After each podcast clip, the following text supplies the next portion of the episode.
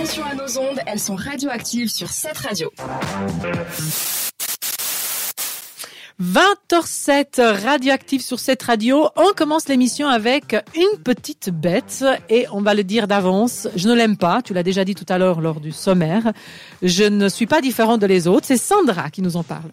Alors, si certaines petites bêtes sont trop chou, mignonnes et craquantes, celle que je vais vous présenter est juste craquante. C'est-à-dire qu'elle fait craque sous le pied quand on l'écrase. Aïe, aïe, Quoi? aïe, aïe, aïe. Mais écraser une petite bête, non, mais ça va pas la tête.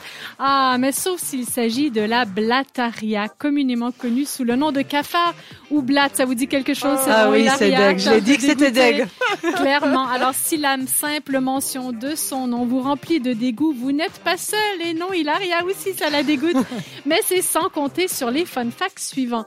Tout le monde sait qu'ils sont ultra résistants, ces cafards, car ils peuplent la Terre depuis 4 millions d'années, comparé à notre ancêtre, l'Homo sapiens, qui lui date de 300 000 ans seulement. C'est un dinosaure, en fait. Mais c'est un dinosaure clairement hyper résistant. Mais saviez-vous qu'un cafard peut passer un mois sans manger et peut survivre une semaine sans eau? Mais alors, à un- Carrément, non, je à un savais point pas. tel qu'un cafard, même sans sa tête, peut rester en vie encore une semaine. C'est. Puis il finit juste par mourir de soif. Alors franchement, c'est de quoi en perdre la tête. Les cafards, Carrément, c'est le cas de dire. les cafards peuvent passer 30 minutes sous l'eau. Donc, inutile de tenter de les noyer, car, à n'en pas douter, ils étaient forcément embarqués sur l'arche de Noé, sans masque et tuba. Of course. Par contre, on dit qu'ils peuvent tenir 40 minutes sans respirer. Mais, mais alors, je me pose quand même la question, pour avoir toutes ces informations, de pauvres cafards ont dû être torturés, non? Ça, c'est clair. Parce que- Surtout, comment est-ce qu'ils ont compté les 40 secondes en lui bouchant la, à lui, euh, ouais, en Mais fermant ça- la bouche. À mon avis, ils l'ont mis dans une pièce, coupé l'oxygène Ok. et ils ont testé. Mais pendant ce temps-là, où était donc la Ligue de protection contre la cruauté animale? Ben moi, je vous dis où ils étaient. Ils étaient sûrement en Chine. Car là-bas, ils sont consommés pour leur côté hmm, croustillant et leur haute teneur en protéines. Et quand on se dit qu'ils sont souvent dans les endroits sales, ça me donne pas envie de les goûter, perso. Mais alors, en Au moins il qu'ils soient un sont dans élevage. des endroits hyper propres. Ah, plus c'est oui. propre, le plus ils vont aller là-bas. C'est c'est incroyable. Ils aiment pas tellement les mauvaises odeurs. Ils sont attirés par la, la bonne nourriture quand même. Alors après, tous ces cafards, ils ont aussi droit à une vie amoureuse. Et est-ce qu'ils s'accouplent souvent?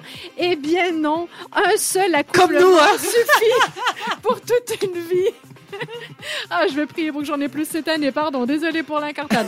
Un seul accouplement suffit pour que la femelle ponde jusqu'à 100 000 œufs au Ah, cours de sa Ça, de la vie. fertilité, ça.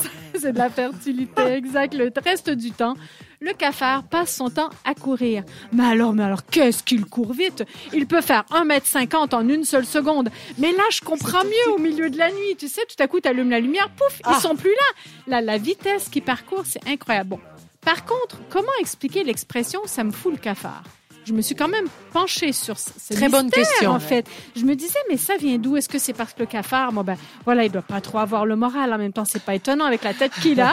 Moi, je vous avoue, j'aurais pas trop le moral non Il plus. se regarde pas trop au miroir, je crois, lui, mais bon.